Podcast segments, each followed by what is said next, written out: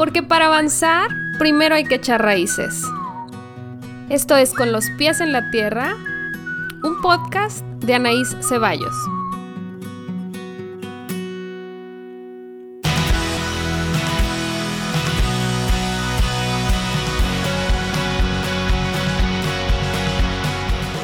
Este es el episodio número 11 de Con los pies en la tierra. Hola, ¿cómo están? Bienvenidas una semana más al podcast que cada vez estoy menos sola, pero les prometo que es por buenas razones. Eh, antes de picar record y antes de empezar, le decía a mi invitada que, que yo les pido que se presenten porque me gusta que nos platiquen lo que hacen y no yo decir lo que pienso que hacen o lo que pienso de ellas. Entonces, por eso nunca digo, esta semana tenemos, sino que las dejo que ellas se presenten desde cómo les gusta que les digan, porque luego tienen varios nombres y, es todo un tema el, cómo nos gusta que nos digan las personas. Entonces, sin más preámbulo, preséntate, por favor, querida. Gracias. Bueno, pues yo me llamo Priscila Flores, soy médico, cirujano y partero y después hice mi especialidad en medicina del deporte y rehabilitación. También soy instructora de yoga certificada eh, clases básicas, clases avanzadas. Soy docente en muchas áreas de mi vida y para muchas personas. Soy docente universitaria en ciencias de la salud y también me gusta mucho enseñar, enseñar por redes sociales al público general, temas acerca de la salud, del ejercicio, a lo que me dedico. Y también hago cursos de anatomía para cualquier persona, más enfocado como al área de yoga, pero cualquier persona que quiera saber de su cuerpo, específicamente el sistema musculoesquelético. Ya, qué padre. Es padrísimo tu trabajo. Pues sí, Priscila es, es mi médico de cabecera. Todos los días me duele algo y le mando un mensaje. Pero aparte de que somos amigas y me tomo esa confianza, ¿verdad? No, no es lo que recomendamos que hagan los pacientes. Este, pues tiene vasto conocimiento y, y últimamente todas, me incluyo, ella y yo creo que lo hemos hecho muy a la par de a partir de la pandemia para acá nos hemos atrevido a generar más contenido en redes sociales, o sea, más formal. Ya llevamos muchos años en redes, pero no sé si es tu caso, pero en mi caso yo le sacaba un poco la vuelta a que como a estar ahí muy expuesta. Sí ponía cosas, sí me compartía un poco de mi vida y de mi profesión, pero muy a distancia. Y en tu caso siento que he visto lo mismo, como que ahora te animaste a poner más de lo que haces, ¿no? Sí, claro. Eh, también, igual que tú, no, no me animaba antes. Buscaba excusas como, bueno, pues es que tengo mis, otros trabajos, la consulta privada, el trabajo de docente, entonces, pues está, digo, esto nada más es como una especie de hobby, de vez en cuando tengo oportunidad, pero la pandemia pues te obliga a, a intentar conectar con, con, otras personas, e intentar derribar esos muros de distancia. Entonces, sí, también de hecho, gracias a la pandemia nacieron las clases privadas. Nunca, nunca, nunca me lo hubiera pensado de dar clases de yoga privadas vía virtual, porque sí tenía una cada mes, si es que a lo mejor unas tres, cuatro al semestre, clases de que me buscaban porque tengo dolor y pues quiero que me hagas una rutina específica para mí, pero pues gracias a la pandemia es que digo, pues sí, a darle. La gente eh, noté que está también como muy ávida, como de, pues, ¿qué nos da? Estoy encerrada en mi casa. Vamos a probar. Sí, estoy en pijama, solo tú vas a ver, dale. Entonces, eh, he notado que es como que mucha facilidad este, de mi parte y de la parte de mis pacientes. Hay una muy pequeña curva de aprendizaje en que aprendemos a usar Zoom, aprendemos a poner bien la laptop o el celular, pero realmente es muy, muy sencillo y yo la verdad es que creo que, pues esto llegó para quedarse, independientemente de, de, cómo avance la situación. Sí, nos cambió la forma de trabajar a muchísimos profesionales de la salud en específico porque es en lo que yo me fijo y sí estamos más accesibles, como que derribamos esa barrera mental que teníamos de, pues yo no soy influencer, yo no soy comunicador, yo no soy, yo no estudié para entrevistar, etcétera. Justo ahora que empecé yo con este proyecto del podcast, pensaba, sí nos dan una materia de entrevista psicológica a nosotros, a los psicólogos, porque pues tienes que saber qué preguntarle al paciente si el paciente llega sin saber qué decirte. Entonces, pues sí, sí sabemos entrevistar y igual a los médicos supongo que habrá algo parecido porque pues tienes que tratar con personas con dolor, etcétera. Y aunque no todos los médicos o no todos los psicólogos tendrán las mejores formas, pues la base teórica sí la tenemos.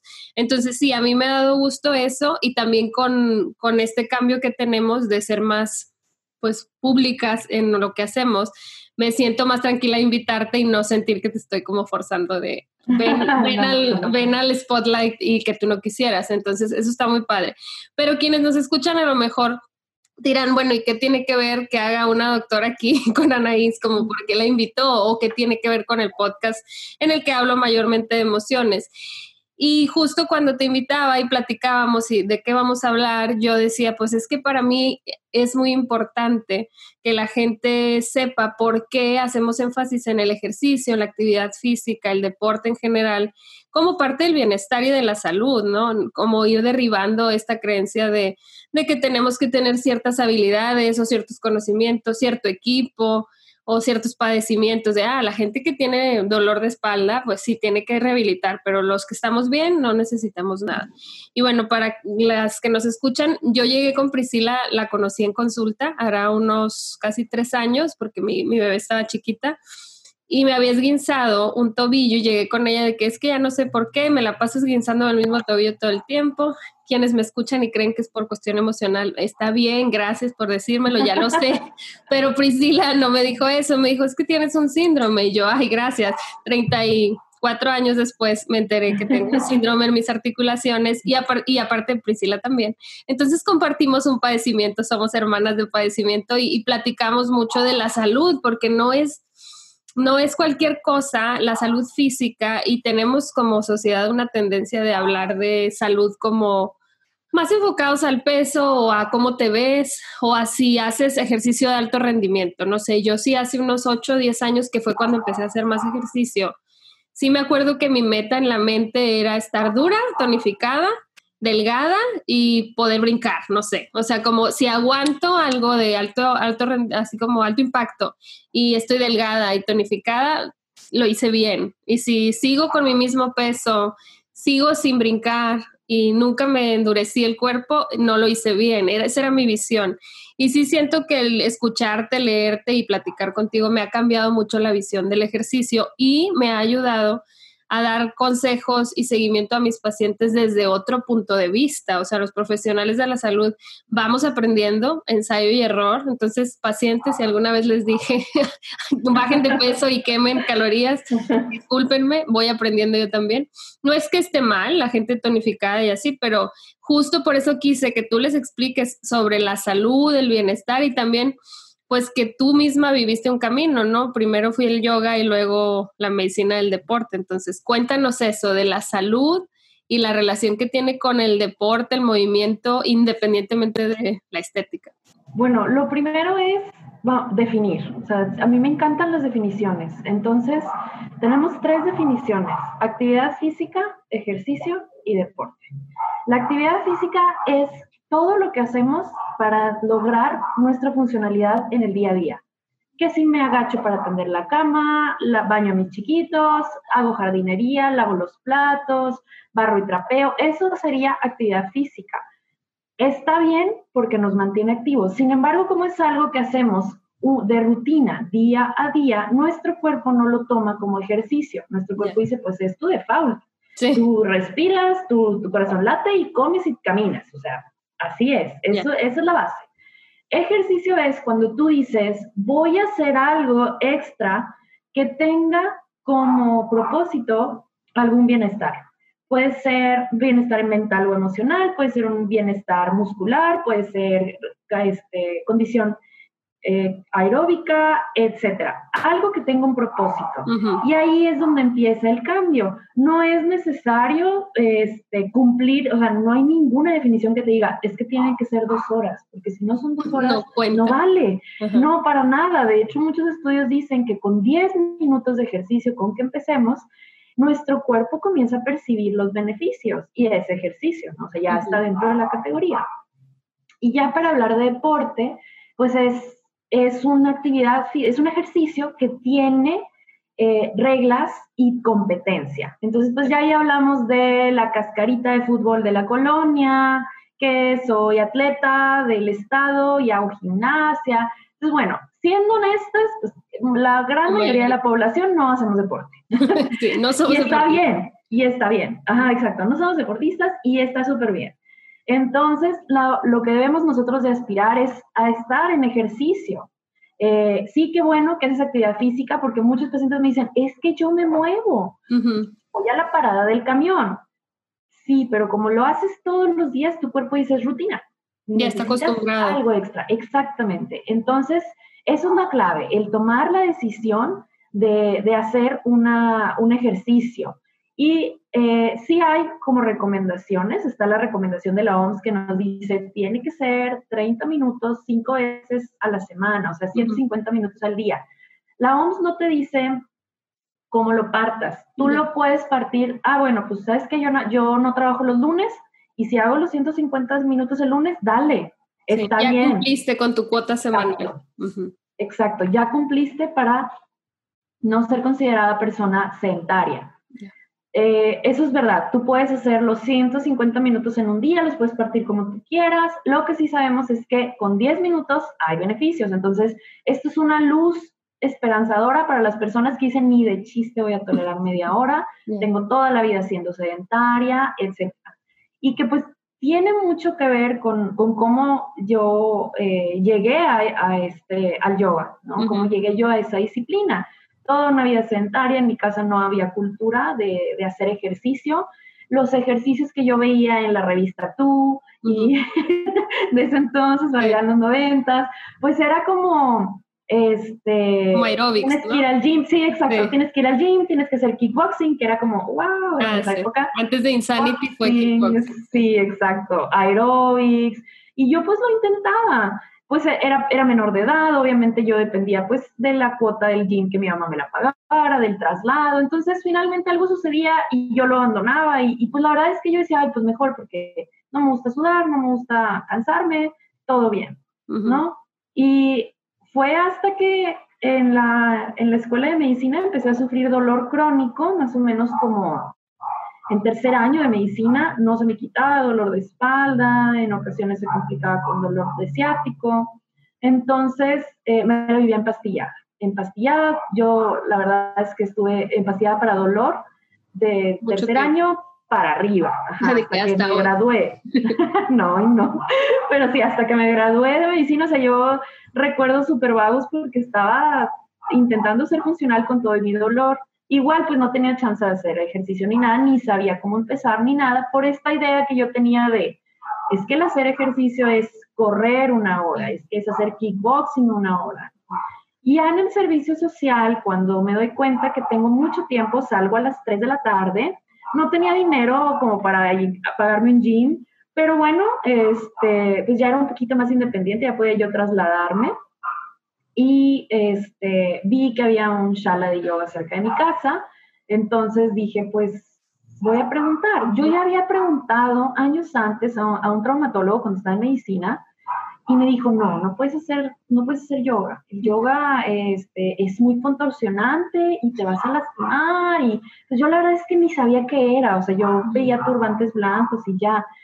Pero pues dije, ¿qué tengo que perder? No tengo nada que perder. Entonces fui, pedí informes, me dijeron, pues quédate a la clase, no puedes quedarte a ver. yo, estás normalmente impuesta a que te digan, sí, mira, observa aquí sí, sentada. de qué Sí. sí. no, aquí fue como que no, aquí no puedes quedarte a ver, tienes que hacerlo. Y así, con ropa totalmente incómoda, ni siquiera iba preparada, lo hice y, y, me encantó, me encantó porque era una actividad, o sea, era una actividad muy diferente, un tipo de ejercicio muy diferente a lo que yo estaba impuesta a ver me sentía muy bien, sentía por fin los beneficios que tanto prometen en los artículos médicos. Y, pues ya fue desde el 2011, desde diciembre de 2011 me enamoré. Yo estaba 100% segura que iba a ser médico internista y ahorita después con la pandemia digo, qué bueno. qué bueno que no. Pero tú tenías como un llamado ya listo de que yo, mi especialidad va a ser medicina interna. Sí, a mí me encantaba todo en la carrera, entonces yo decía, pues lo que sea, sé que me va a gustar porque todo, veía una materia y decía, me encanta, quiero hacer esto. Y luego veía otra y decía, ay, también esto, quiero hacer todo. Entonces yo decía, voy a ser médico internista. Y hasta que en el servicio social conocí, el servicio social se acabó en julio, en diciembre conocí el yoga, más o menos en marzo fue cuando dije, no voy a hacer medicina interna. Tengo que hacer algo que, en donde yo le enseño a las personas a, moverse y a sentirse bien con esto, a dejar las pastillas cuando no son necesarias, ¿verdad? Porque tampoco está como de satanizar. Sí, pero como aprendiste, como dices, todos estos beneficios que ponen en cinco bullets en las revistas de, mm. pues no sé, de ejercicio, que te dicen, si haces ejercicio, te sientes mejor y tu cuerpo descansa y tú dijiste, sí es cierto, por fin lo vi, porque tú pensabas en el deporte, no tanto en el ejercicio, o sea, como que pensabas, solo si soy deportista voy a alcanzar estos beneficios. Sí, claro. Sí, y ya, o sea, yo investigué, chequé, ya se acercaba el examen nacional de residencias médicas, chequé dónde estaba la especialidad, me doy cuenta que están separadas. Tenemos medicina del deporte por un lado, medicina, de, medicina física y rehabilitación por otro, pero yo sabía que en el hospital universitario estaban juntas, era la especialidad junta, deporte y rehabilitación, porque tendría que hacer en el IMSS, si quería rehabilitación, tendría que hacerlo en el IMSS y el servicio social me, me enseñó que, yo no, iba a florecer en el IMSS. no era tu lugar. no, entonces llamé mil veces, me aseguré que la residencia fuera deporte y rehabilitación. Y yo pues iba segura de que rehabilitación iba a ser mi, mi, parte. Y sí, la verdad es que disfruto mucho la rehabilitación. Me encanta trabajar con dolor crónico, me fascina. Pero también la parte de medicina del deporte en cuanto a prescripción de ejercicio, eso también ha sido mi, mi hit. Entonces, pues así es como llegué. Primero fue el yoga y después ya fue el llamado de la especialidad. pero pero en, en, general fue pues algo personal que te, que te fue moviendo allá, no tu dolor, tú, yo no me hallo haciendo deporte, o sea, como por dónde le doy. Y eso nos pasa a la mayoría, yo creo, de la gente, pero más de los profesionales de la salud. Por ejemplo, los terapeutas generalmente pasamos por terapia de adolescentes o así, tuvimos una historia en la que le encuentras un sentido a lo que vas a hacer. Entonces tú igual, oye, ya sufriste dolor, cuando llega una mujer y te dice es que me duele mucho la espalda, tú le entiendes el dolor porque lo has padecido, sabes que es incómodo. A mí me ha pasado ahora mi última, mi último detallito, ¿verdad? Que tuve, que estuve ahí medio inmovilizada por un dolor de espalda. Y Priscila te describe los dolores muy claramente, que te duele así, cuando haces este movimiento sientes esto. Y digo, obviamente se nota que sabes porque has estudiado, pero también porque lo has padecido, o sea, es sí sé cómo sientes. Obviamente no has sentido todos los dolores, pero esa empatía que tienes para escuchar a quien está en dolor ayuda mucho que a un médico que, no sé, que nunca ha sentido dolor y eso no lo hace mal médico, pero a lo mejor es menos cálido con una persona que está sufriendo. Sí, exacto, que eso es algo que yo lo veía mucho en pregrado, cuando estaba en medicina, que era como, ahí viene la señora Dolores, este, le duele todo el cuerpo, ya no sé qué hacer, ya está empastillada, eh, como último recurso, manda la rehabilitación allá, encárgaselas a ellos, ¿no? Sí. Y, este, y sí, claro, después de que tú vives dolor, después de que tú vives estas altas y bajas, porque por supuesto que cuando tienes un padecimiento que te da dolor crónico nunca estás curada. Tienes que aprender a vivir con él, tienes que aprender a, reconocer cuándo se acerca, cuándo se va, cómo prevenirlo, cómo tratarlo, cómo aceptarlos. Es, es, la verdad es que es un camino súper, súper largo. Este, pues ahora sí ves de una manera bien diferente y quisiera yo que todo el mundo viera a la rehabilitación y al ejercicio, a la, vaya, a la terapia como ejercicio, que le llamamos ejercicio terapia no como último recurso, al revés. Me siento mal, es de lo primero que busco. Además de, claro, estoy con mis médicos que me están viendo, el reumatólogo, el cardiólogo, lo que tú quieras, pero también estoy yo este, físicamente haciendo algo. Entonces, sí, claro, eso también eh, falta bastante educación entre los profesionales acerca de qué hacemos nosotros. Y este, pues sí, estamos eh, intentando educar población y personal médico también. Sí, que, la, visión se vaya más hacia la prevención. Y justo en eso pensaba ahorita antes de, empezar a grabar. Eh, he estado invitando a distintos profesionales de la salud o, por ejemplo, guías de meditación, etcétera, y todos vamos hacia el mismo lado. O sea, la gente que estamos trabajando queremos prevenir. Obviamente vamos a tratar los padecimientos porque ya existen y no los podemos negar, pero si logramos hacer esta, esta tarea de informar y prevenir, es, es como conocimientos básicos para nosotros que nos dedicamos a esto y que los demás no los conocen. No nos cuesta mucho, la verdad, esto que estamos haciendo, hablar una hora y grabarlo, tú con tus publicaciones que están buenísimas que has estado subiendo últimamente, que los mitos y explicando cosas muy simples, pero que nos cambian la visión de lo que hacemos con nuestro cuerpo y nuestra vida en general, nuestras emociones, porque yo sí recuerdo, yo fui una niña muy enfermiza, que casi no hacía ejercicio, que si el asma, que si el tobillo, que si lo que fuera, y es muy frustrante pensar, nunca voy a poder hacer ejercicio porque me agito. Nunca voy a poder, como dices tú, como yo corriendo, pues no, si tengo asma, pues no puedo correr. Entonces era como, ni lo intento y no sé, intentaba, por ejemplo, clases de ballet, pues no me regañaban porque mi cuerpo estaba todo chueco y pues ellas no sabían por qué, ¿verdad? Entonces, ándale, enderezalo. Y es como, es como voltear al mundo y decirles, oigan, aunque ustedes se sientan poco hábiles o que no rinden o que tu cuerpo se ve diferente al de otra persona, puedes hacer ejercicio, disfrutarlo y puedes obtener los beneficios. Porque yo le decía a Pris antes de grabar que yo hablo con mis pacientes y, pues siempre indico que, hagan ejercicio, el que quieran. No, no tiene que ser de alto impacto, no tiene que ser diario, pero que empiecen a experimentar el hacer ejercicio por el beneficio que van a obtener. Al principio es, es muy frustrante. Yo recuerdo las primeras veces que hice ejercicio, pues como dices, 10, 15 minutos y me dolía el cuerpo como si ahorita hago dos horas. O sea, todos mis músculos adoloridos porque pues nunca los había ejercitado, ¿no? Y poco a poco te vas dando cuenta que pasa un par de días, pasa una semana, ya te vas enrolando en hacer ejercicio regular y te sientes distinta, te sientes como más, más ágil y más feliz. Eso yo les digo, sobre todo a mis pacientes con depresión, de verdad es un antidepresivo. No quita la depresión, pero es algo que nos ayuda mucho como soporte, independientemente de los antidepresivos, en la medida en la que los pacientes pueden ir retomando la actividad. Primero la actividad física cotidiana, que también la paran, pero ya después haciendo ejercicio se ve un cambio impresionante y nos ayuda mucho a que los pacientes se mantengan. A lo mejor no están, y es lo que luego les digo, no vas a estar en una cúspide de felicidad pensando que todo es color de rosa porque haces ejercicio pero sí cambia la visión de todo, porque aparte es un logro. Yo el otro día que logré pararme de cabeza, bueno, traía fiesta en mi vida, porque jamás pensé que me pudiera parar de cabeza. Era que, claro que no, como yo me voy a parar de cabeza?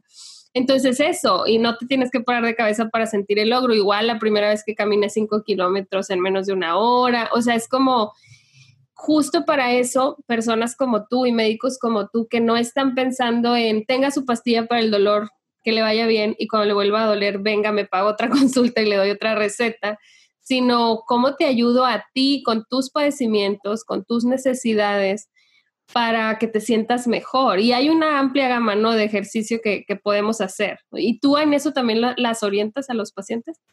Sí, sí, claro, también. Ahí mencionas varias cosas que son súper importantes. Primero está pues el beneficio como tal, o sea, lo que dice la, la evidencia científica que tiene que ver, porque también suelen ser, suele percibirse como una especie de mito, ¿no? Como de estar feliz es una decisión. Si consumes agua tibia con limón adelgaza, salir a caminar es un antidepresivo. Suena a veces como un mito. La verdad es que sí hay bastante evidencia científica de, como dices tú, hay un beneficio inmediato. Una vez que yo hago ejercicio, siento un rush de alegría porque me siento que completé algo. Como dices tú, no, no necesariamente es pararme de cabeza, Puede ser, me levanté del sillón. El día de hoy me puse leggings y me levanté del sillón y caminé 10 minutos y eso es un logro porque ayer y antier y la semana pasada nunca lo había hecho. Entonces, eso es lo primero. Lo otro es que con 10 minutos de ejercicio mínimo, sí se, hay estudios que demuestran que se liberan las endorfinas, que son estas sustancias mágicas y místicas dentro del cerebro, primas de los opiáceos, el opio, morfina, que nos ayudan a pues sentir menos dolor, y a sentirnos en esta, en esta, con esa sensación como de ensoñación. Me siento súper bien, me siento completa, siento que yo puedo dominar todo. Y también otra cosa, como yo les, les comenté hace unos minutos, si no lo sientes no está mal, porque yo en toda la, eh, la, la, pubertad y adolescencia que iba al kickboxing y a las aeróbicas, nunca lo sentí. Yo decía, pues ha de ser mentira. Y hasta este año, que gracias a la pandemia empecé a hacer ejercicio cardiovascular, que no lo disfrutaba yo, por cierto, tardé también unas dos semanas en por fin sentir ese rush de endorfinas, porque no, para mí era algo totalmente inventado. de que, yo nunca he cansada. Pero seguramente tiene que ver con esta preconcepción que tenemos de es que no, o sea, como no lo hacías perfecto, evidentemente, pues no te hacía feliz porque no lo hacías perfecto. Sí, claro, y, pues al final tú y yo decía, oye, me duele el tobillo, me siento bien sudorosa, hice media hora, traigo taquicardia y, y pues ¿Dónde está la felicidad? No me siento tan feliz, ajá, de hecho hasta así como grumpy, ¿no? El grumpiness post ejercicio. Entonces, eso también es algo, nuestros cuerpos son sumamente diferentes, entonces, aunque yo ahorita les diga que sí se siente bien padre y no lo sientes en la primera sesión, no significa que debas de parar. Aquí lo que nos va a decir que, que es el ejercicio para ti es, uno, que te guste y dos, que contenga el objetivo que buscas. Porque eso es bien importante. Hacer ejercicio por hacer ejercicio rara vez te va, a, te va a, a caer bien. Necesitas saber por qué lo estás haciendo. Me quiero sentir bien, me quiero mover, quiero tener masa muscular, quiero mejorar mi, mi glucosa en sangre, quiero tener condición aeróbica para poder subir las escaleras, lo que tú quieras. Nadie te va a juzgar. Tú necesitas platicar con, con, tu profesional de la salud, qué es lo que buscas. Y ya con eso checamos qué te gusta hacer, porque a lo mejor la evidencia dice que correr es lo mejor para tu objetivo, pero a ti no te gusta correr o no puedes. No significa que con eso sea como que, ay, no, ya no puedo hacer nada.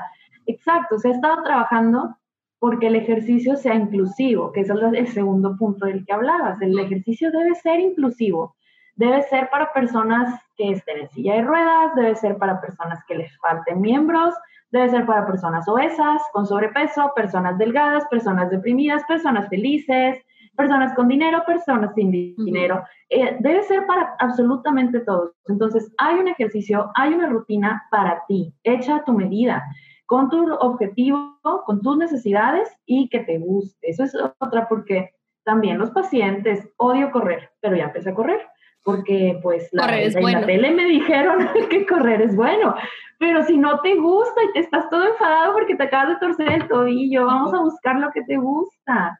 Entonces, claro, eso es también algo que se tiene que trabajar. Pero sí es una como preconcepción social. A mí me pasa, yo que amo, amo grandemente hacer pilates. Y yoga también lo disfruto muchísimo. O sea, son las dos disciplinas, no sé si se llaman así, que, que más disfruto, aparte de caminar. A mí siempre me ha gustado caminar.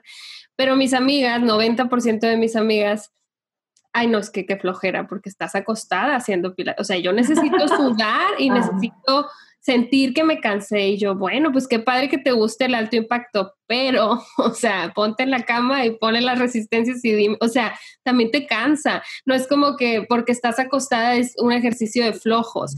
Yo sí siento que socialmente ahí está como, como que es mal visto. Yo me acuerdo de, muy joven que Pilates era para señoras, así, así en mi mente, Pilates, señoras.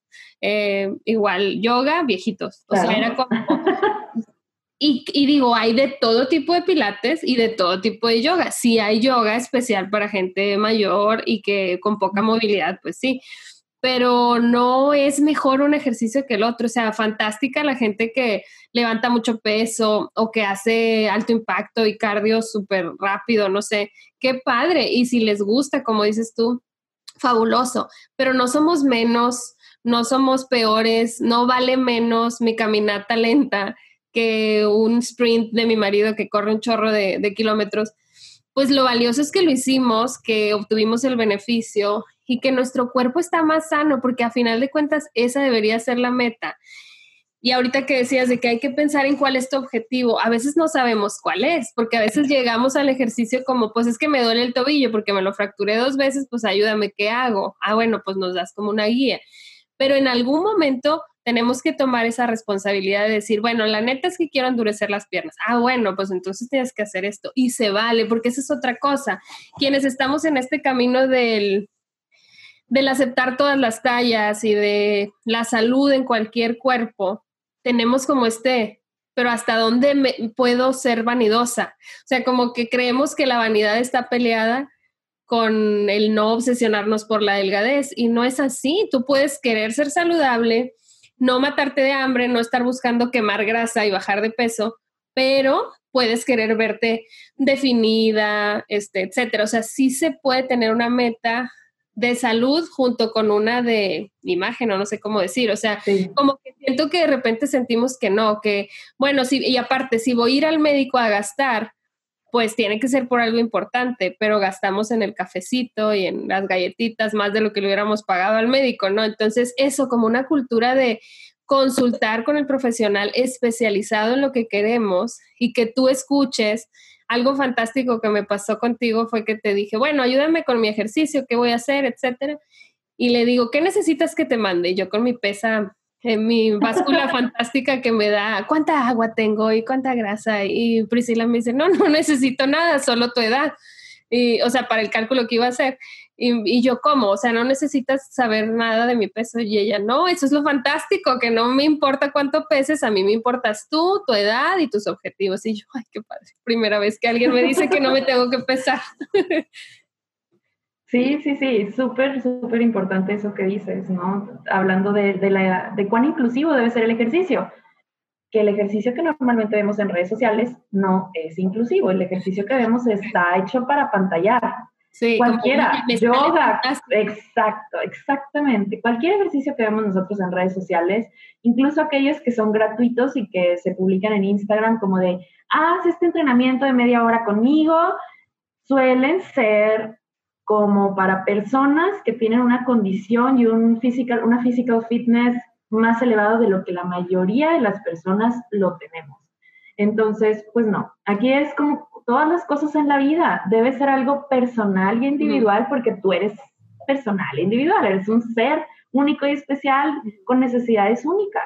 Pero sí tienen que como atreverse a preguntar y a experimentar, por ejemplo, contigo, que tú les puedas explicar, a ver, porque no te salió el ejercicio de, que viste en, en, Instagram o compraste un reto de hits y, ahora Pris nos explicó que esos no son hits, o sea, pues sí es ejercicio, pero no es intervalos de alta intensidad, que es lo que quiere decir hit, ¿no? O sea, meramente así, by the book, no es lo que están haciendo. Y Priscila nos dice esto y digo, yo no los hago, pero supongo que quien sí los hace se queda como, entonces la estoy regando, entonces estoy mal. Y no es eso, per se, pero que a lo mejor Priscila pudiera decirle a alguien con sobrepeso que quiere mejorar su colesterol o su no sé, glucosa en sangre, como dices tú, que le digas, no es que esté mal, pero puedes hacer algo mucho menos agresivo con tu cuerpo que te dé mejores beneficios para tu padecimiento en específico, ¿no? O sea, como esa es otra, de repente nos podemos lesionar o poner en riesgo, y eso también lo tratas tú en rehabilitación, por como querer llegar más allá, ¿no? En nuestro camino del, del ejercicio. Sí, es de los errores más comunes de los que venden programas o incluso que ellos solitos son coaches y ellos solitos hacen su entrenamiento. Realmente trabajan de más. Tenemos esta concepción de entre más duele, más temblando me deja, más sudor produzco, mejor es el ejercicio. Y no es así, no es así. De hecho, es un mito eso de que si no sudas, hablando de que te dicen que en el pilates estás acostada, ¿no? es, es que si no sudas, no sirve. Es que si no termino con piernas de Bambi, no sirve. Y hay muchas patologías, el síndrome de Ehlers-Danlos incluido, que si nosotros trabajamos más allá de la fatiga, es decir, hasta piernas de Bambi, no me voy a poder mover en tres días. Y tres días o cuatro o cinco que me dejo de mover, vuelvo a la casilla número cero. Y es por eso que muchos pacientes me dicen, es que ya lo intenté y no pude. Ah, salgo a correr con mi esposo o a caminar y es una semana en cama. Entonces mejor yo no hago nada. Es que no, tenemos igual esta preconcepción de que es que entre más fuerte, mejor. No pain, no gain. Y no es así. Eso es ficticio. Y los planes que vemos es, los libros y las, la evidencia científica te dicen, si tú vas a tratar fuerza porque quieres hacer masa muscular también, necesitas de, de 5 a 8 ejercicios y de tantas a tantas repeticiones y de tantas a tantas series con tanto peso. Y entonces luego tú ves los planes y son 20 ejercicios y tú dices, o sea, es como que el triple de ejercicio. Ajá, como ¿por, qué? tanto? Ajá, exacto. Y es porque buscan eso, o sea, quiero sentirme como Bambi y yo no me voy a sentir cómodo si termino el entrenamiento en 20 minutos. Sí, como que me falta minutos, Exacto. Y eso yo había planeado quedarme una hora en el gym, ¿qué pasó? Claro, ¿qué voy a hacer ahora? Ajá, no trabajé lo suficiente. Eso sí es algo que trabajamos eh, en lo emocional, porque muchas, estoy segura que muchas de las que nos están escuchando pensarán, bueno, pero por cuestión emocional lo necesito, que es algo que yo le he dicho a Pris, yo ya no voy a terapia, hace muchos años que terminé mi proceso, yo necesito hacer ejercicio si no hago terapia, porque si no, pues sí, por algún lado tengo que sacar energía. Entonces, yo ya negocié con Pris, que es la que me dice por dónde darle a mi ejercicio, que bueno, puedo hacer cardio de más, que para mí es caminar, pero camino despacito, o sea, ella ya me dio mi frecuencia cardíaca y todo, que yo puedo darle si quiero una hora oyendo música y me pongo a bailar en la caminadora, pero eso ya es por gusto. No estoy tronando mi cuerpo, no, mis piernas no se van a quedar, como dices tú, temblando, no voy a pasar en cama horas, días, porque estoy cuidando mi cuerpo y sé hasta dónde más no le debo de trepar, porque entonces en vez de un beneficio, me va mal. Pero mucha gente no sabe sus límites seguían porque si puedo respirar, le sigo, o si todavía aguanto tal. Y sí, me dicen a mí mis pacientes que necesito algo más intenso porque soy muy estresada y es la forma en la que lo saco. Ok, quieres darle un poco más intenso por estrés, está bien, quiero pensar, ahorita nos darás tu opinión, pero bueno, yo como psicóloga les diría, ok, pero necesitas investigar ese límite que, no te vaya a resultar contraproducente y que no te tenga, a lo mejor hay gente que aguanta, que tiene muy buena condición física, pero que le quita como una parte de su vida, o sea, sí te desestresó, pero entonces ahora desplazaste y en vez de estar muy estresado y preocupado por X circunstancia, estás obsesionado con hacer tanta cantidad de ejercicio y que bueno, existe la vigorexia y etcétera. O sea, como que, ok que sea un recurso emocional, pero tampoco lo podemos agarrar como el recurso. Necesitamos tener una gama de recursos y no darle todo al ejercicio porque pues el cuerpo truena, ¿no? O sea, sí es necesario conocer el límite de cada quien. Esa es otra de las preconcepciones ya culturales. Eh, aquí es eh, entre más, mejor, ¿no? Ahorita estamos en una cultura de quiero tener todo cinco veces, aunque esté repetido y no lo necesite. Y en el ejercicio nosotros lo vemos precisamente de, de esa manera, ¿no? Entre más haga, entre más este, empuje mi límite, va a ser mejor. Es que el ejercicio es bueno. Y si ya vi resultados con media hora, ¿cómo me iría con dos? Eso es un pensamiento. Me veo fantástica, si hice media hora por un mes, quiero dos horas. Exacto, y yo lo platicaba con mi nutriólogo del deporte y él me decía que es un error bien, bien, bien este, común, que comenzamos con media hora de ejercicio, 20 minutos de hits, 20 minutos de fuerza y les va muy bien. Y dicen, pues sin decirle al nutriólogo lo voy a doblar o llegar a dos horas y llegan con él peor ¿Por qué? Pues porque nuestro cuerpo, como dices tú, tiene un límite. En medicina y en la salud es igual. No hay cosas buenas y no hay cosas malas. Es el límite. Oye, el cortisol es una hormona súper mala, te hace engordar. Pero si no tienes cortisol, te mueres. Oye, la hormona tiroidea es buena. Entre más hormona tiroidea tengas, más delgada te Sí, pero entre, si tienes más hormona tiroidea, te enfermas y te mueres. O sea, sí, es, un equilibrio. Entonces, en el ejercicio es igual nuestro plan o el plan que tú tengas con tu psicólogo, con tu nutriólogo, con tu médico del deporte, con todas las personas que te están viendo así como de manera integral, está diseñado para eso. O sea, cualquier persona o compañero que te dijera, no, hombre, es que si te fue bien con 20, doblelo y hazlo 60, hazlo más. Se va a desbalancear todo, ¿ok? Que eso es lo que el nutriólogo me decía, no se dan cuenta que el plan que les estoy dando de, de alimenticio y de los macros y todo está indicado para la vida que lleva ahorita. Si esta persona le sube, va a empezar a suceder cosas en su cuerpo que no son positivas. No son, o sea, están sucediendo cosas que eh, indican que el cuerpo entró en estrés. Y esto es algo real y lo vemos mucho con los atletas, que es el sobreentrenamiento. A lo mejor pensamos, pues, ¿quién se va a, a sobreentrenar? Pues los atletas. Pero no, nosotros como humanos mortales también nos podemos sobreentrenar. ¿Y cómo lo vemos? El cuerpo entra en estrés perdemos calidad de sueño, perdemos, eh, sería, parecería como clínicamente una depresión porque perdemos como ese, las ganas de hacer ejercicio o ese, ese rush que yo sentía al hacer ejercicio ya no lo siento. Ahora es una obligación. Como dices tú, es una obsesión. Es que tengo que hacerlo. Y nada tengo que hacer más. O sea, yo lo veo con la gente que levanta peso, eh, como que ya levanté, no sé, 100 kilos, eh, ahora necesito 120. Y entonces ya no se trata de ti, de tu bienestar, de tu desestrés, se trata de esa competencia, pero ahí justo al, al escucharte, pues no somos deportistas, somos personas que estamos tratando de hacer ejercicio porque nos gusta, pero también porque sabemos que es necesario y es un beneficio para nuestra salud.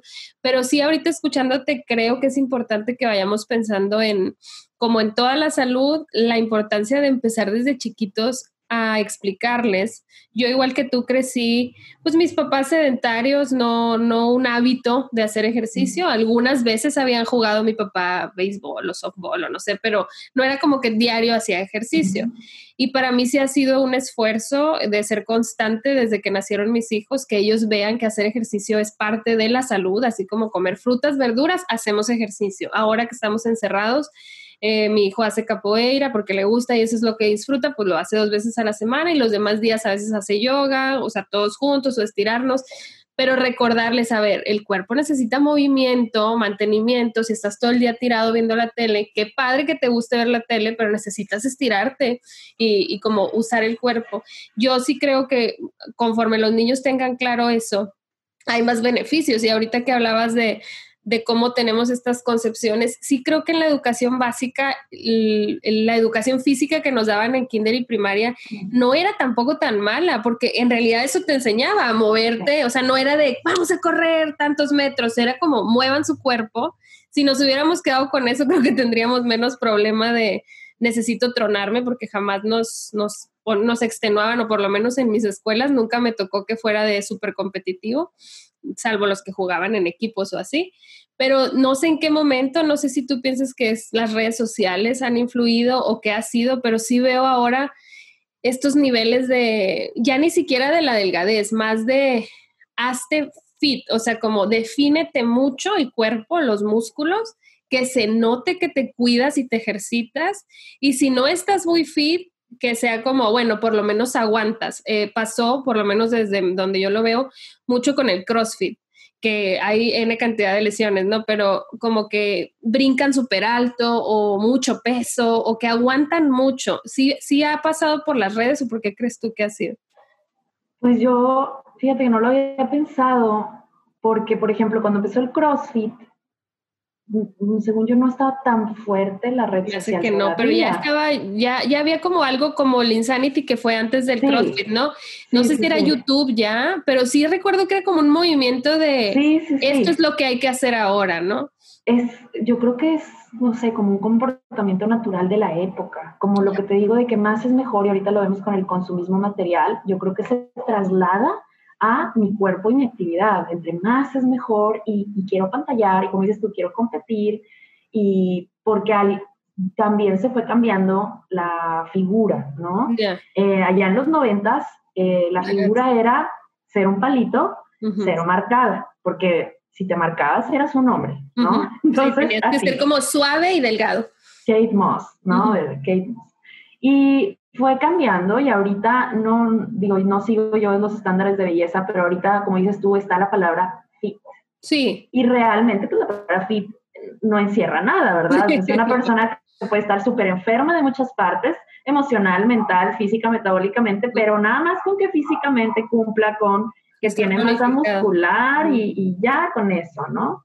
Y no sé, yo, yo no lo había pensado con las redes sociales, definitivamente claro que es un ultra mega disparador, y más ahora que todos estamos en casa y lo único que vemos son las redes Claro, porque nos comparamos, digo, y tú y yo con nuestro padecimiento más que nadie sabemos lo que se siente que, pues nosotras podemos entrenar muy bien, o sea, para nuestras necesidades y no se nos va a notar, o sea, nosotros notamos que somos más ágiles, nos duele menos el cuerpo, pero la gente al vernos no sabe si somos fuertes o no, porque nuestra masa muscular no coincide con, lo que hacemos, pero eso es un padecimiento muy específico. Pero la gente común y corriente eh, que, no tenga ningún padecimiento y empiece a hacer cualquier deporte, cualquier ejercicio, sí es como que va a haber resultado y como dices, va a querer más y abre Instagram y ve la chica que vende su proteína en polvo, que vende sus, sus rutinas que a ella le funcionaron y entonces hace lo mismo que hizo la otra pero pues ella no es la otra. Entonces se ha vuelto como una confusión y yo por eso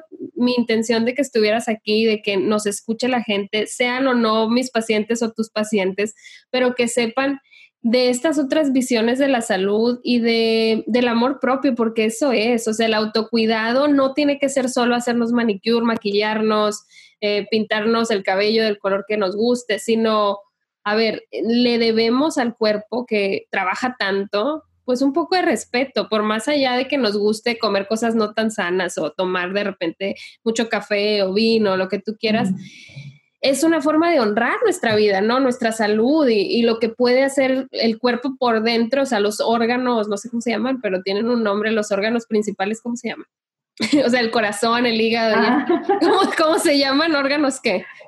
No, ¿Vitales? Pues, ajá, vitales. Sí, o sea, como que la gente puede pensar en hay que cuidar los órganos vitales, pero se les olvida todo lo demás, o sea, los músculos, los, los huesos, cómo fortalecer, etcétera.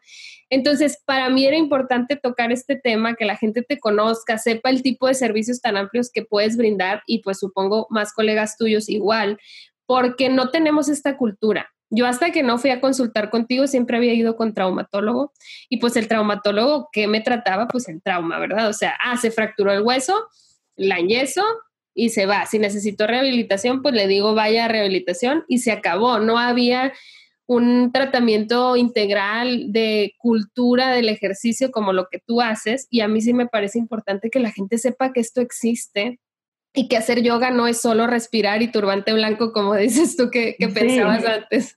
Sí, o sea, cómo tú utilizas el yoga para trabajar con las personas de a ver qué necesitas, qué te duele, dale por aquí. Y no solo das, eh, o sea, das clases de yoga, pero indicas cualquier cantidad de, de, ejercicio, ¿no? Por ejemplo, alguien de estas personas crossfiteros o que hagan ejercicio intenso y que nos escuchen y digan, va, voy a consultar para saber qué necesita mi cuerpo, más allá de que a mí me guste brincar o así, también tratas eso. Sí, de hecho, nuestro cuerpo tiene como varias, hablando del fitness de verdad, ¿no? o sea, de, de mi y de mi salud de verdad, físicamente musculoesqueléticamente tenemos varias necesidades. Tenemos la capacidad aeróbica, tenemos fuerza, tenemos coordinación, tenemos flexibilidad y bueno, la capacidad anaeróbica que varía dependiendo de las actividades que yo haga, que casi siempre está como más unida a la potencia muscular, a qué tan rápido hago las cosas. Eh, entonces, en general, lo, aquellos que se casan con un solo ejercicio descuidan las otras. Porque, por ejemplo, si solo hago yoga, yoga todo el tiempo, todo momento, como yoga es más de flex, tiene así como en primer lugar su porcentaje principal es 80% flex, un 15% capacidad aeróbica y el resto fuerza. Entonces estoy descuidando un buen la fuerza, estoy descuidando el tono muscular. De ahí que también aquí, tipo la alimentación, tipo la salud mental, es la variedad. Entonces, aunque tú te consideres la persona más fit del mundo porque todos los días es Insanity, te está faltando todo lo que el Insanity no te provee. Es como si estuvieras comiendo puras manzanas todos los días, pero pues y la demás, tus demás, sí, ¿dónde está la variedad? Tu grasa, ajá, o sea, necesitas más alimento. En este caso es igual. Entonces, sí, yo le llamo yoga a las clases que hago, pero realmente pues no es, no es yoga, ¿no? O sea, eh, que los he engañado todo este sí, tiempo. tengo, tengo 10 pacientes a la semana y solo hago yoga, yoga con, con un paciente, nada más. Todos los demás hago ejercicio terapia. Le llamo yoga porque también cuando yo les digo, te voy a hacer un plan de entrenamiento, se imaginan algo súper aburrido, una hojita impresa en donde yo les digo, estírate así, tres segundos, luego así, tres segundos. Entonces yo lo que hago es que como que lo hago como una rutina, ¿no? O sea, como que ahora vamos a fortalecer y regreso y sigo estirando, ahora hago esto y el paciente está en movimiento como una clase de yoga o de pilates. Entonces pues yo le llamé yoga terapéutico, pero realmente hay pacientes que ni saludos al sol hacemos, y eso que los saludos al sol es como la, apertura de la clase de yoga, exacto, ¿no? Entonces, pues sí, o sea, se trata básicamente de, de, hacer que los pacientes se muevan y vayan, pasemos en una sola clase por las capacidades que te acabo de mencionar. Que recorras todas. Sí, exacto, exacto. Ay, sí se puede a la vez. O sea, va a haber algunas que no te va a gustar. A mí, por ejemplo, la coordinación y el equilibrio como soy pésima en eso, me ando cayendo todo el tiempo, pues no lo disfruto, pero mi cuerpo lo necesita. Y está en lo que dices tú de honro a mi cuerpo. ¿Qué necesita mi cuerpo? Se me está torciendo el tobillo todo el tiempo. Estoy bien torpe. Me meto al baño y me pego, me doy un caderazo. con el codo tiro cosas. ¿Qué te está diciendo tu cuerpo? Necesitas equilibrio, coordinación, propiocepción. Entonces, eso es algo que yo intento inculcarles a mis pacientes. Escucha tu cuerpo, tu cuerpo te dice qué necesita. Y suena bien así como la abuela Romántica.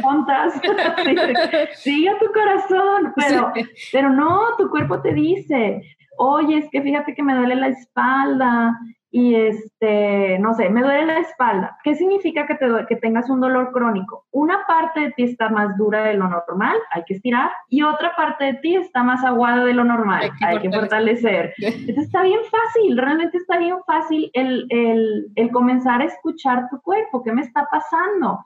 Y de eso se trata. Yo por eso entré en las redes sociales y todo, porque yo quiero que todo el mundo sepa de reconocer cuando se está lesionando y no vengan conmigo tres años después. Sí, ya, hace tres años. Ya hay menos que hacer, ¿no? Sí, no, y vas a tardar años en salir y vas a creer que yo nada más te quiero ver todos los días. No, no es cierto.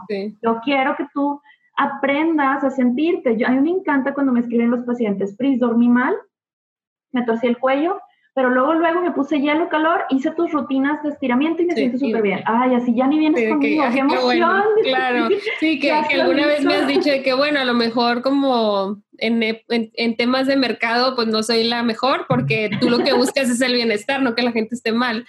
Pero me encanta cómo dices, está bien fácil, y yo te escucho y digo, sí suena fácil, no es complejo en, de base, pero a ti te tomó un chorro de años aprenderlo y justo ese es el regalo que nos das y que tratamos de dar a los profesionales de la salud, que estamos como dándoles digerida la información para que la puedan utilizar, claro, con nuestra guía o la guía del profesional que ustedes elijan, pero que le pierdan el miedo. A, por ejemplo, mi esposo llevo años diciéndole que haga yoga y decía que a los 30 ya casi cumple 35 y sigue sin hacer, pero porque le falta mucha flexibilidad, él, él hace fuerza, hace otras cosas, pero le falta flexibilidad. Y, y, yo, bueno, a mí ponme lo que tú quieras que no sea de fuerza, porque pues yo, o sea, como que me cuesta mucho, pero poco a poco he ido ahí como entendiendo, porque luego yo ya me ha pasado que digo, voy a hacer fuerza y me trueno, porque Porque agarré mal las pesas o hice un ejercicio que para mi cuerpo no iba y dejo de hacer fuerza como dos meses porque me lesioné. Entonces, para eso está Pris, para eso hay muchos más colegas que seguramente Priscila podrá referir, si ella no tiene chance o así, les podrá decir con quién ir, pero además que cuestionen lo que consumen en redes sociales, no desde el si te roba la paz, dale, déjalo de seguir, o sea, sí, dale, puedes dejar de seguir a quien tú quieras si te comparas mucho con alguien, pero en el tema específico del ejercicio y del cuerpo, busca gente que te diga, para esto es este ejercicio, lo puedes hacer hasta aquí o dale hasta casi alcanzas. No que te diga, dale hasta abajo y si no te sale, estás muy mal, vuélvelo a hacer, porque es como, a ver, no vinimos al mundo a ser regañados. o sea, como hay que encontrar pues también em, entrenadores compasivos que te digan, no pasa nada. Digo, a mí, por ejemplo, con Sisi me encanta que siempre pone sus modificaciones. Este es principiante, intermedio, si puedes más, le das hasta acá. Cintia, igual, tú también. O sea, dicen, esta postura es hasta acá, vas a doblar la pierna hasta aquí, pero si llegas aquí, no pasa nada. Es, es como hacernos entender que todos podemos movernos, que todos podemos hacer ejercicio y disfrutarlo, que es lo más raro para quienes fuimos sedentarios mucho tiempo. ¿Cómo voy a disfrutar hacer ejercicio? Si es como un castigo, o sea, es como, yo me acuerdo en la secundaria de que no, no puedo hacer ejercicio, tengo asma, ya no tenía nada, pero yo no, no puedo, porque me chocaba eso de correr y no poder y no ser ágil. Cada vez soy más ágil y ya casi tengo 40, entonces tiene que ver con romper esa barrera mental y con atrevernos a, a pues a conocer el cuerpo que tenemos y a conocer nuestras limitantes también, ¿verdad? Si yo quisiera hacer CrossFit, creo que me quedo en la primera clase y me quiebro ahí, pero hay muchas cosas que sí puedo hacer y que sí puedo brincar de cierta forma, etcétera. Entonces, por eso te quise invitar para que les platicaras tu, tu misma historia personal que nos compartiste de cómo llegaste al yoga, y, y como incluso con deportistas que sí son atletas, has trabajado, recuerdo, y, y, es lo mismo, me imagino, buscas equilibrar. Sí, sí, sí, sí. Ahí pues ya un énfasis extra porque está compitiendo. Usan su cuerpo para, para trabajar. Para vivir. Sí, pero sí es lo mismo, o sea, si les falta flexibilidad, o sea, te fijas en las mismas áreas que en la gente común y corriente. Sí, Sí, yo la verdad es que lo que quiero, el mensaje que quiero y que, y que yo me pongo así como dices tú, cuando yo era niña, cuando yo era adolescente, es que vean que hay diferentes tipos de ejercicio, que no tiene que doler para servir, que no tienes que sudar mares para que funcione, que, que, la ciencia perdure más allá de los mitos, ¿no? Que de repente ahí andan con que es que el sudor desintoxica y si no sudaste, pues ya, ya estás tóxico.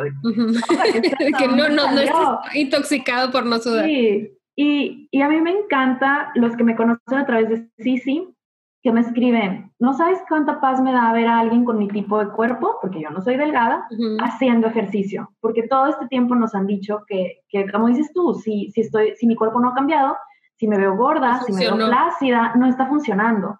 Y no es así. Entonces, pues si mi cuerpo te hace sentir bien, porque me parezco a ti, no soy una mujer grande, para mí, wow, lo mejor, me siento súper bien. Entonces, claro que sí, que el mensaje sea, no te dejes intimidar, no porque tu vecina esté súper flaca, por solo sacar a pasear a su perro dos minutos al día, significa que ese ejercicio también te va a servir. Entonces, Claro que no, súper individual. Aquí no nada más es el ambiente y lo que hagas, hay que recordar que tu genética juega un papel súper grande. Hay gente que con solo levantar así una pesita se marca y se ve bien padre, y hay otros que toda una vida y no se marcan. Entonces, pues aquí es eso, ¿no? Que aprendan, reconozcan, elijan y se inspiren de donde, de donde puedan, ¿no? Sí, que encuentren un, un modelo a seguir saludable para ellos. Habrá para quien lo saludable es marcarse. Qué padrísimo que te marques y te veas súper definido. A mí, claro que me encantaría tener un cuerpo así, pero ya hice las pases con que mi estilo de, cuerpo, mi tipo de, cuerpo no va a, verse como esa de la revista pero me puedo ver muy bien y sentirme muy bien. Tú, has, tú, has, sido una, un agente importante para que yo logre aceptar eso, entonces muchas gracias. Gracias por ah. compartir tu trabajo con nosotros y por exponerte, porque yo sé que no solo aquí, sino en tus redes a mí me pasa lo mismo, yo peso fácil unos 10 kilos más de lo que pesé eh, hace mucho tiempo, o sea, hace poco tiempo, he subido de peso y para mí ha sido un esfuerzo consciente de me voy a mostrar mi cuerpo en todas sus facetas, haciendo ejercicio, trabajando con mis hijos, sin pena, porque no tiene por qué darnos pena tener la forma de cuerpo que tengamos más pena me daría a mí estar fingiendo y diciendo, ay, así nací delgada y matándome de hambre. Entonces, eh, a mí me encanta compartir mi, mi, camino personal con mis seguidores y con mis pacientes y se me hace muy valioso que tú te atrevas a hacerlo y como dices, decir, bueno, mi cuerpo no es pequeño, pero es fuerte funciona, lo cuido y muchas nos sentimos identificadas contigo cuando te vemos y decimos, yo también puedo, si Pris puede, y me dice cómo aparte. Entonces, muchas gracias por eso, gracias por aceptar la invitación. Luego te voy a invitar a hablar de otros temas, ya te dije. pero por lo pronto, mil gracias. Eh, les dejo aquí tus redes, pero diles para quienes no nos vean y si nos escuchen, cómo te encuentran en redes sociales. En Instagram, que es la red en donde más activa estoy, si me hace como un poquito más profesional, estoy como arroba yoga Priscila, Priscila con SC y doble L. De todos modos ponen yoga Pris y ya sale yo, salgo yo. Y en Instagram estoy como DRA, doctora, DRA P Flores, pegadito. DRA P Flores, pero es en Facebook, no Instagram. Ese es en Facebook, en Instagram es yoga Priscila. Perfecto, muchísimas gracias. Cualquier cosa, mándele un mensajito a Pris, díganle que yo las mandé.